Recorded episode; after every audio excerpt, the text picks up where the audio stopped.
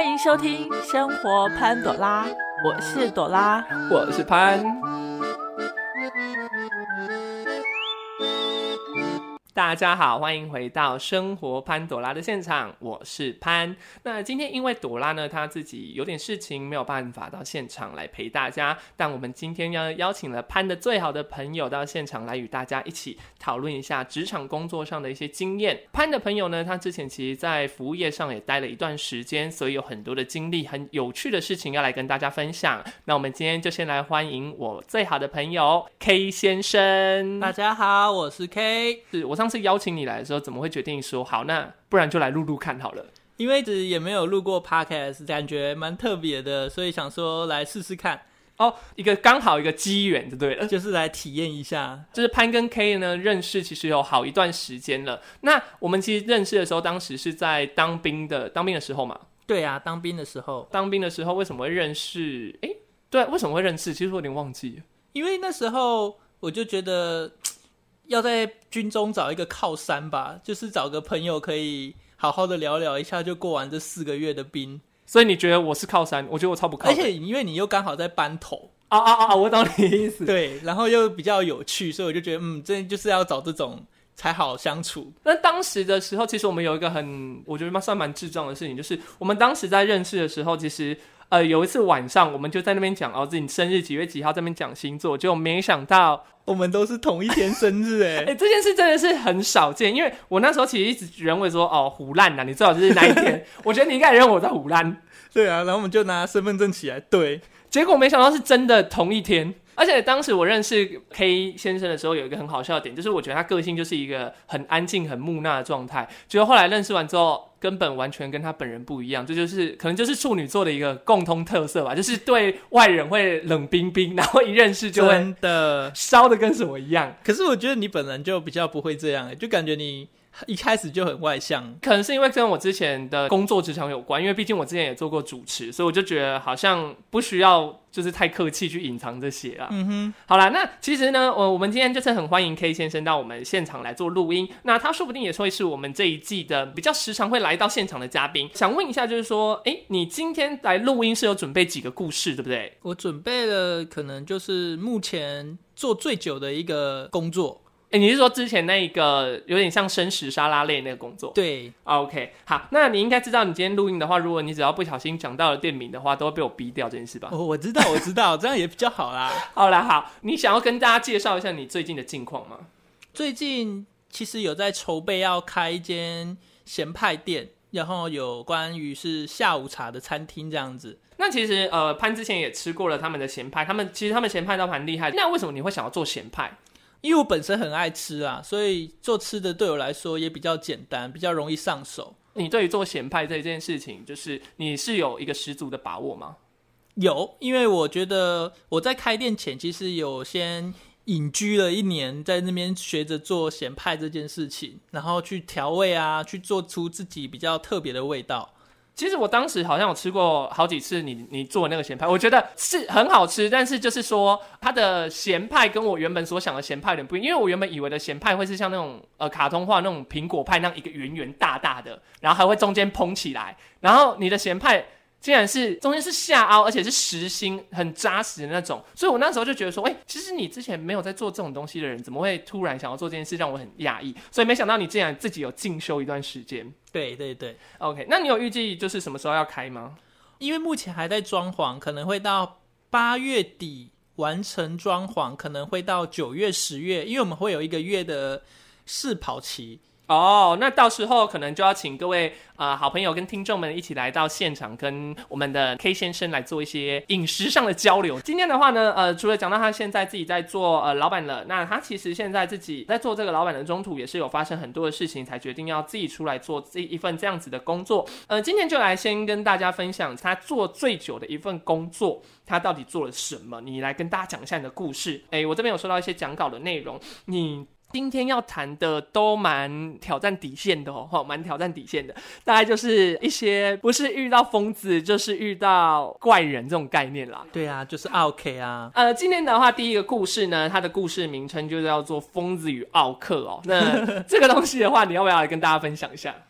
因为我之前来刚来台中的时候，其实也找不太到工作，所以我就是在路上晃啊晃，就看到有一间轻食店正在招人。嗯，然后他其实也还没装潢完，然后我就进去就说我想要试着面试看看，他就直接就当场就给我面试了，哎、我记得你之前的工作都都是很突然的就成功了，对，很突然就找到了你。就很有工作缘这样。真的哎，我发现那个老板其实也是新手，她也才刚二十出头，然后她男朋友其实也差不多快三十岁，他们就是合资一起开一间轻食沙拉店。嗯，对，所以其实，在当老板这方面，他们其实也还是算新手。新手所以那时候他们也会蛮听从我的一些意见，就是我们会互相分享一些资讯。那其实说实话，你就是一进去就老大。对，基本上是这样。但那时候其实也就只有两个两个员工，就我跟另外一个妹妹。但那个对妹妹到后面就其实就没做了，因为可能比较他不是年轻。兼职吗？她不是兼职，她跟我一样是正职。哦，对啊，那像这样子，你觉得做这种新创老板的店，你觉得有什么？其实很多地方都也是需要磨合啦，就是他的意见我可能也会听，但是因为就只有两个人，所以讨论下来会蛮快就可以达到共识。哎、所以其实老板、老板娘他们其实都还蛮会听你给他们的消息。对，在他们的观点跟我的观点上都会不太一样，毕竟他们也不是说一开始就是做服务业的。那因为我做过很多服务业，所以在这方面我比他们来的有经验，这样子。OK，那呃，在做这些工作的时候，那你一定会遇到一些疯子嘛？那刚刚就是有 奥克跟疯子的故事，你其实记得最深刻的是什么？要跟听众朋友分享一下。因为我们那个沙拉是比较特别的是，它是可以让客人自己去选你要的配料。你说像 Subway 这样，对，有点像 Subway，可是季节在变，一定都会替换掉一些当季的那个时蔬嘛。嗯，那有一次我们就有遇到一个客人，他就是可能前一天来刚好吃得到芒果，嗯那后面第二天因为可能芒果就刚好就是那个季节就开始没有产了，就没有了，他就隔天来他就没有点到芒果，他就直接在店里发脾气。大发雷霆的那一种，哪一种的发脾气是会？他就直接把碗摔在地上，就说：“为什么没有芒果了？我就是想吃芒果，你们今天没有卖芒果了啊？那这样子你们是怎么做生意的？”我们就是也是很傻眼，但也是跟他解释说，本来这种就是有季节性的食那个食材不太会常驻在我们的那个吧台上啊，嗯然后他就是。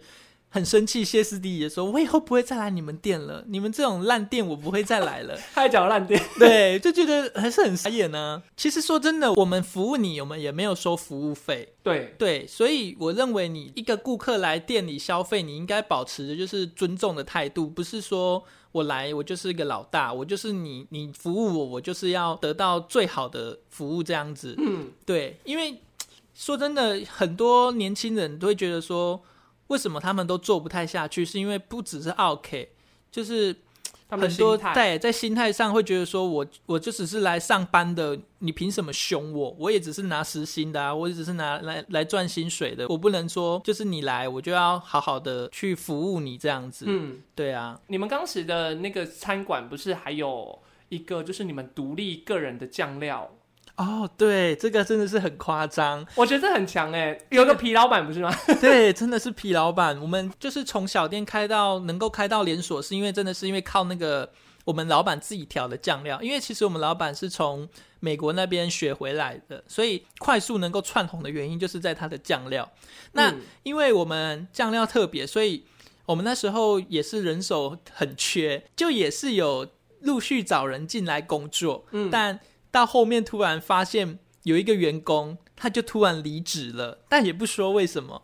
那等一下，他，那个员工我认识吗？他不认识啊。啊，我不认识。好对然后他一离职之后，他就在外面自己开了一间一样的东西。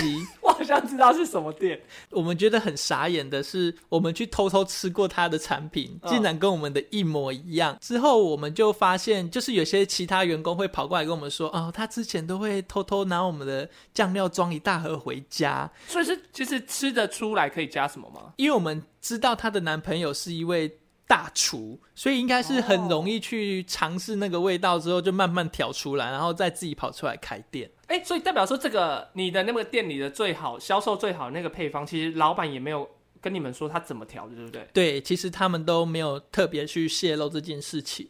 那其实他真的蛮厉害的。对啊，所以那他现在开的怎么样？他好像也才开两间店，因为他们的配料其实说真的没有到很好啦。你是在你是在给我打安全牌？呃，对，可是毕竟我是比较早开的店，所以顾客上会比较支持我们。哦，就是毕竟是第一个原始原始店嘛。。对啊，对啊，那呃，除了这这种呃，我们的皮老板呢，跟遇到疯子之外，呃，再从做一个这个生意起来，其实中途你还是有应征一些人的经验，对不对？有一个人应该就是你跟我的好朋友，你的应征秘密，我觉得这可以讲出来吗？我觉得可以啦，因为我觉得这个真的很今年都过了对啊，对啊，都而且我们现在都那么好，我就让你来，因为虽然我知道这件事，但是我觉得这件事还是要由当事人来讲比较有趣。当时好像在做这个工作的时候，你有想办法做应征嘛？对。OK，那我们就来讲一下，呃，我们这个小店长怎么应征这个人，然后给他多大的待遇哦。因为那时候刚好我们这一位朋友，他也是我们军中的朋友啊，嗯就是也是跟我们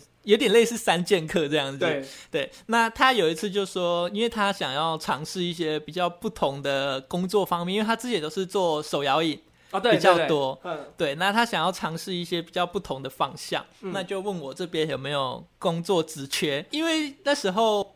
其实已经不缺人了，因为我其实找人找蛮快的，但他就是一直有求于我，嗯，那我就只好硬着头皮帮他硬掰了一个位置给他这样子。对，他来的时候，其实刚开始做的都不错，连我们老板都有称赞他，就是觉得说，嗯，这个人以后可能也可以接管一间店这样子。就当一个副店。对，才在讲完这个没多久之后，他竟然才做了两个礼拜就给我离职了。他也没有跟我说，都没有事先跟我说，他就直接说走就走，然后然后就越级哦。真的直接就越级就直接走了，然后我就觉得，呃，我也是蛮傻眼的，因为其实他刚开始来的时候，我们老板也没赞同，因为毕竟人已经早齐了，是我想尽了各种办法让他进来之后，那个时候我们也说好不要让我们老板知道我们的关系，所以他走的时候，其实我真的蛮生气的。你你那时候很气气爆，气爆，真的是气爆，因为觉得说好不容易把你安排进来了，你做没两个礼拜，你又说你要走了，然后只是因为说觉得不适合，对，而且重点是你花了很大的，我记得当时你好像花很大的力气去帮他弄这个位置，对不对？对啊，所以真的是很生气，那时候也是吵了蛮久。哎，等一下，重点是他跟他跟那个老板说他要离职，是你从谁的口中得知？从我们老板手中得知的，他真的没有跟我说过半句话，哎，然后我就觉得蛮无言的，我记得那件事情让你们好像快一两个月，都不讲话，都不讲话是真的都不讲话，因为我觉得真的很尴尬。但是后来讲话也是因为他自己跑来，一直道歉啦。说真的，因为他可能自己也觉得这样不好，但他真的是一个蛮夸张的人，因为他已经换了好几次工作，而且都做不到两个礼拜。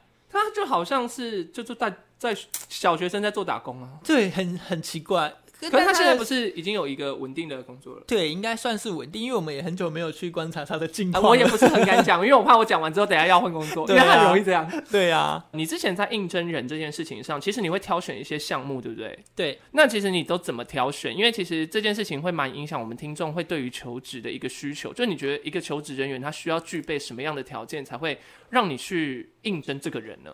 其实应征这个人的话，一开始我会先看他的履历嘛，嗯先看他的履历，看他呃到底有没有做过类似的工作。嗯，做工地的好了，然后突然跑过来跟我说你要做饮食的，那你怎么会知道我们大概的内容要做什么？嗯，对啊，所以尽量就是如果想要挑选雷那个工作性质的话，要挑选雷同的比较好。对啊，我会觉得会，我会先优先选择，就是可能从餐饮业或是服务业出身的人，或是就是有做过类似经验的，就是如果是服务业，就尽量是曾经有做过服务业。对对对那如果是餐饮业的，肯就是定会是优先啦。OK，、那第二种的话，你觉得还需要具备什么样类型的技巧？一开始他们来面试的时候，我就会先问说你住哪里，住的远不远啊？啊嗯对，因为有的人他可能家里状况是比较比较好的，就是他只是出来打工是玩玩的，哦，那可能就做不久。这可能就做不久。但因为我们做这种性质的是，我们会需要去记忆很多种配方跟配料，对，还有一些什么人？训练的部分就是可能因为我们是要夹菜。或是夹那个在碗里面会需要一些配重的部分，嗯所以都是要去训练手感的。所以训练一个员工下来，其实要花很长的时间。嗯那我说我就会希望说他是可以做长久的，而嗯不是说我就是来随便打个工，然后赚到钱我就要走了这样子。所以我会跟他在对谈的过程中，我会慢慢先去了解这个人的状况。嗯，对。那所以在做打工的话，你会很区分的理解说，这个人呃，他应该是属于打工性质，还是说他是要做长期性质的这样子？你会从他履历知道吗？其实他们也会自己先主动提出啊，像嗯如果我是要找兼职的话，我就还是会在征才广告上我会打说我要找兼职的，就是会有人说啊我是来应征兼职的，那我就会知道你大概是在哪一种形态上的人，嗯，对，是什么样的需求上，哦，对啊，呃，如果一个人要来应征的时候，他应该是抱着什么样的心态来，会对你来说是你比较会想要录取这个人呢？例如我可能跟他约，我喜欢很守时的人，嗯。像我有一次就遇到一个，就是我可能跟他约三点，那他两点就会过来先等我，嗯。所以我觉得这种就是比较有求职的心态啦，就不会说，其实因为我觉得这样子的人，你日后来上班应该也会是提早来，而不会是准点来，欸可是或是迟到。但但可是我到我我常常面试工作都是哦，第一次很准很还会提早一个小时到，接下来正式上班第一个礼拜很准时，接下来第二个礼拜直接就开始啊迟到迟到迟到，对，还是会有遇到，因为我，哎、我我想说一个，就是我之前有遇面试到有一个小女生，她的确也是很早就来面试，然后在面试的过程也都不错。那她前面我就有让他来上班，那我们大概上七天的班吧，因为我会有一个试用期。嗯我觉得啦，就是我要真正去了解说你这个人适不适合做这份工作，这样子我觉得会可以保障你，也可以保障我。嗯所以我才知道你是不是真的适合，那你是不是也真的喜欢这份工作？你也可以自己去做考虑这件事。嗯对，所以那时候我就应征那女生来，她就前两天她非常的认真，然后也不常迟到，嗯，对，就是也都蛮准时的。他到第三天之后，他就开始会迟到，而且是迟到是大迟到那一种，然后完全大迟到是什么意思？就例如说我们可能十二点上班，那他可能到快一点他才会来到上班，要快一个小时哎、对，然后我会习惯去打电话问说员工怎么了，因为他会不会是在路上发生事情，或者是有什么急事不能来，嗯我都会打电话。嗯，那他竟然也都是不接电话的状态，我就觉得很无言。那等他来的时候，他借口都是说我睡过头。最扯的是，因为他就只住在我们店的隔壁，他就住在隔壁而已，他都睡过头。比如说他其实走路不用五分钟这样。对，不用五分钟他就到了。其实这个也是算让我们印象深刻的一个员工。但后来这个员工他还在吗？当然是被我请辞啦、所以是第，所以你就跟他讲的这件事，跟他讨论。对，对，因为我是跟他说，我觉得你这个行为其实比较夸张，因为你就住隔壁，嗯那你还可以每天迟到，那真的是有一点夸张了。所以我们可能在这份工作上不太适合你。嗯，对，那他其实自己也知道自己这样的状况，对，，所以他也是蛮就是蛮蛮和平的啦。我们也是就是蛮和平的，就让他走了这样子。OK OK，那除了这种遇到这种时间会迟到的，呃，之前还有遇过一个，就是你时常在赖上会抱怨说，这就是斤斤计较，一两块都要计较，你还记得那个人吗？就是就是一个月三十天，然后他说为什么、对 为什么给我三一个月三十一天，你就要给我三十一天的钱？，对，我觉得这个有点夸张哎，因为就是有一个员工，他就问我说，哎、等一下，我们应该先把这个员工设一个主题，应该说这个叫做斤斤计较的婊子吗？看看会不会太凶？啊有一点凶，她毕竟的确是女生好啦，。那就哎、她也是偷配方的那一位哦，哦。就斤斤计较的台妹好了，好不好？啊 对但这一件事情好像她是应征正职，对不对对，？OK，好，那从这里开始就可以跟大家分享一下。他就是人家都说月薪月薪嘛，嗯就是一个月领多少钱这样子。那他有一天突然就跑过来跟我说：“哎、店长，我想问一下，啊，一个月三十天。”那我一个月有三十一天的那一天有算加班吗？我觉得我听到这个我真的是傻眼了，我就觉得说，那我我问你有有二十八天的，我要不要扣你薪水？他就说不行这样子啊，那就是三十一天就是要加班费啊。我就觉得，呃，这个我要怎么回答他？其实我真的也不知道。可是月薪就是这样算啊，就是一个月就是一个月啊，他就算一个月结束，，对，就是一个月结束，你怎么会问我二十八天跟三十一天，这是什么意思呢？这真的是也是让我蛮印象深刻的啦，因为我从来都没有遇过这种其实我自己也没有想过这个问题，真的。因为对，因为你如果是说实话是月薪的状态下，你这样的要求很怪。如果你说是时薪，那很正常。对啊，时薪就是算时数的嘛。对那你一个月的人，你你跟人家讲三十一天跟二十八天的，那我要怎么算给你呢？他根本就想要额外赚，而且重点是他是问加班费，对不对？对，我觉得他应该是因为从我从我觉得啦，就是跟他相处下来，他至少其实也做了一两个月，我觉得他就是那种呃没有工作过的千金小姐。你说那种不怎么需要烦恼钱的问题，对对，可而且是他又斤斤计较，哎，对，所以他不知道他的用意是什么啊，而且。她就是偷配方的那个小姐嘛，对不对？所以我认为她真的是一开始就已经有打算要过来拿东西偷配方了走，，只是想说能多赚一点就多赚一点，然后能凹就凹一点，能凹就能凹，然后反正她迟早都会走这样子。哦我觉得啦，就是到目前下来，我想想过一轮之后，他是那个，哎、你之前是有讲一个，就是会跟人家讲东讲西，那个是他吗？是同一个人？就是讲哦，这些店哪里不好啊，然后跟新人讲怎怎么不好，是他吗？其实会讲这些的很多。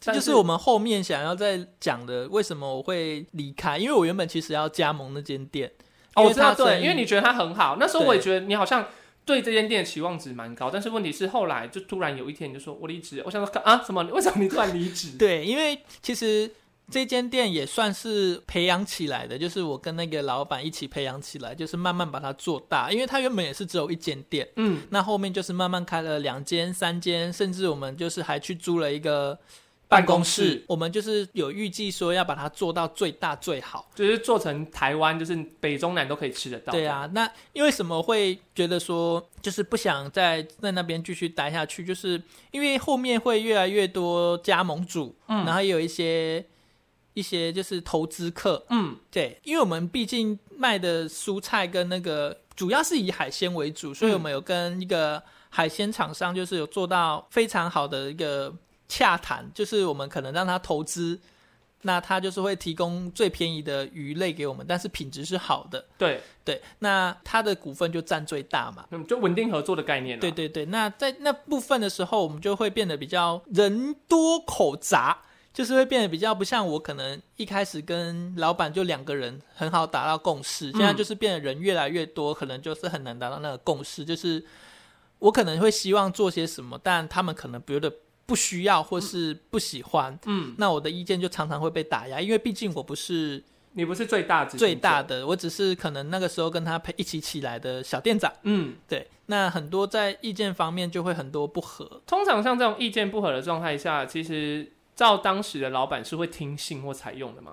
很少。其实刚开始老板还是会蛮尊重我的想法，对，但后面因为老板又自己突然找了一个秘书，就是一个很强势的秘书，我只能这样讲。因为嗯最主要原因也是因为这个秘书才让我会觉得不想做，嗯，因为他太强势了。最主要是因为在员工薪资福利上面吧，他就是他就是一个计较钱的那个人，对不对？对他会觉得说一切要以公司为主，然后有赚钱为主，有万有对有赚钱为主，但嗯我个人会觉得说，因为你一间公司你都已经开到连锁店了，你最需要的就是人力，嗯。那你人力就是你的员工，对。你的员工才是你最大的资产，对，在薪资方面以及福利上面，其实我们在类似一零四嘛，嗯。会会在写说，呃，我的福利是什么，我的薪资有多少。嗯，例如我什么可能每个月会吃个庆功饭或者什么的那种庆功宴这样子。嗯，对，可是这都是老板跟我们说，我们就是有这些东西，但是我对我在面试的时候也都会讲到这些东西，对，但是到后面却变成是完全没有这些东西，甚至我们连年终都没有。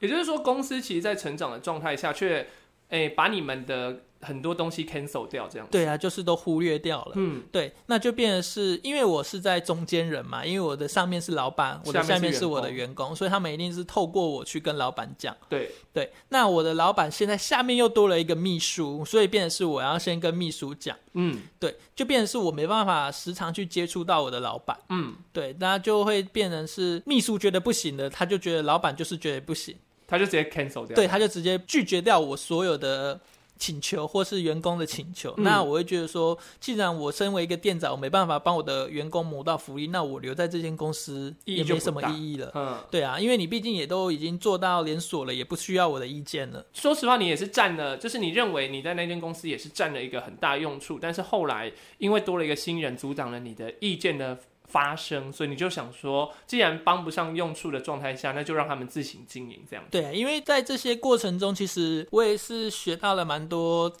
就是可能开店需要的东西。其实我本来就也是想要自己开一间店，嗯，我也是没有经验，但就是从跟他们一起相处到现在，其实需要做些什么啊，什么银灯啊，或是一些就是后台会计啊这些。对对对，就是也算是一起成长，所以才会让我有想说，好吧，反正已经到这个地步了，我也觉得差不多，我可以离开，然后自己去做自己的事业了，这样子。嗯嗯嗯嗯，所以其实说实话，你的离职这件动机蛮简单，而且很基础，就是其实跟上头的观念有点不合了，对不对？对啊，我觉得其实应该很多人也都是这样子啦，就是可能跟公司不合了，就会离开了。可是这我感觉这是比较像我们自己的个性，因为我们会觉得说，说实话，我会觉得说，你跟我们动机就不合了，我就不想要再对，也有可能就是处女座就是这样吗？我不知道。我没有办法接受老板的，就像我之前工作，我们老板也会提出一些就是蛮低能的想法，然后像举例来说什么，呃，去外面跟学生讲啊，让然后让他们学什么礼仪服务，我就想说学礼仪要干嘛？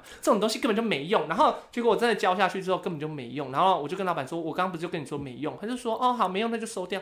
我就觉得什么意思？所以你让我那一节课又多教了一个什么礼仪服务，到底要干嘛？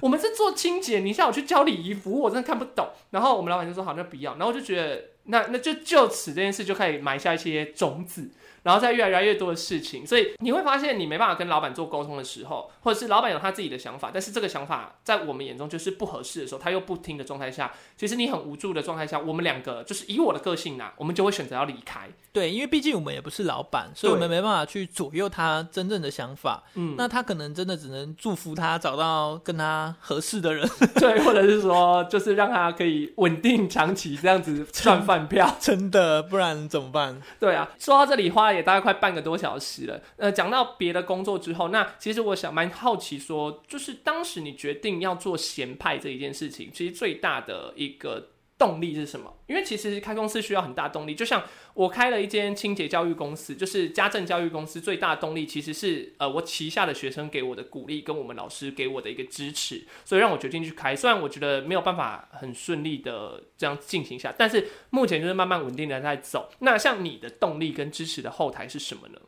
就是你你你给一些创业的人是有一点想法的话，你希望他们要注重在什么东西上？以你的一个条件，其实当初会想要开店，也不是说，应该说我本身的成绩本来就不太好，嗯，所以我们爸妈那时候其实就把我丢到高雄去学齿模，所以我其实是齿模本科毕业的。那个齿模，各位听众，齿模是牙齿，不是不是那个模螺丝模型哦，是那个牙齿的那个齿模。，对牙齿的，就是做假牙的这样子。嗯，那因为其实我对这个没有兴趣，所以我后面我才会所有的求职的目标都是以餐饮服务业为主，嗯因为其实我比较喜欢在烹饪上。嗯，对，那其实真正会想要开店的原因，其实是在我的伴侣，他觉得说，你与其都去当人家底下，那为什么你不自己去开一间店，就不会再遇到类似像这间轻食店的状况？哦你自己去当老板。嗯，那其实他讲的这句话让我有非常大的冲劲，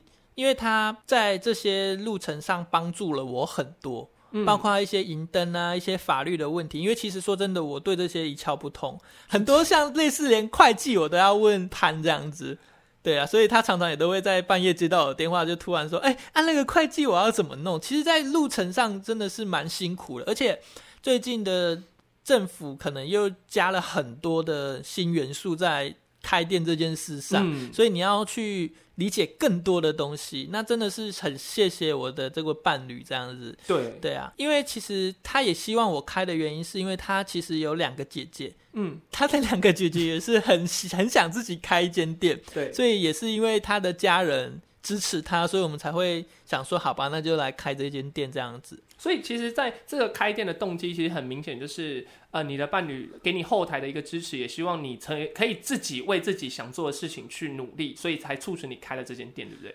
对，我觉得其实说真的，除非是你真的很有动力，不然真的是需要一个人去推你一把，你才真的有办法去做这件事。对，真的，是我们都是开公司类的啦。我们两个最大的状况就是，呃，像 K 啊，他自己本身是呃有后台，就是两个人一起做支出跟协助，所以他们可以彼此 cover。但潘自己就是自己开，然后靠着学生这样子后台支持。说实话，真的只能靠学员的后台支持，不然我可能也撑不住。所以其实这么听下来，就是在开一间店，你需要很大的勇气，以及你也需要非常大的一个支持与动力啦。对真的，中中心嘛，应该说中心嘛，你那个初衷不能忘记你原本到底想干嘛。对，真的也是要有一个人时常去提醒你，这样子才不会跑掉。对，因为其实开公司讲简单来说，就像你之前那个工作，它的中心就跑掉了。对，我觉得我就是他后面的那个推手，但就是我觉得他已经不需要我这个推手，他推不动，了。对我已经推不动了，所以我只能选择离开这样子。但也是很谢谢他，让我学习到很多，就是可能在开店上会需要注意到的一些事情，这样子。嗯，所以其实，在做开店的部分，最大的、最基底的就是功课要做得好，然后第二个就是你的初衷一定要放稳，因为如果你初衷忘记了，可能你后期所做的工作项目都会变得比较没有那么的有良心。管他的啦，随便啦，反正我觉得是没有良心的。嗯、像整个这样子工作下来，你有预计要找员工吗？其实一开始我们也不会确定说我们的生意会是怎么样。嗯当然，一开始一定都会是先从我们两个老板一起先做，嗯可能会再加一个员工这样子。嗯，对，就是不会到一开始就请很多人，当然是要看状况了。那如果后期真的忙不过来，一定会再请员工这样。但我觉得你你们的工作模式很很帅气的点，就是你竟然负责咸派，他负责处理饮料，我觉得这件事蛮特别。就为什么你有办法把它拆成两块？也不算，一定会是互互相帮助嘛。因为如果哪天我生病，或是他生病了，店也是要开啊，嗯那是得都要会啦。其实只是前期，因为我们可能我比较擅长做这个，我就嗯先做。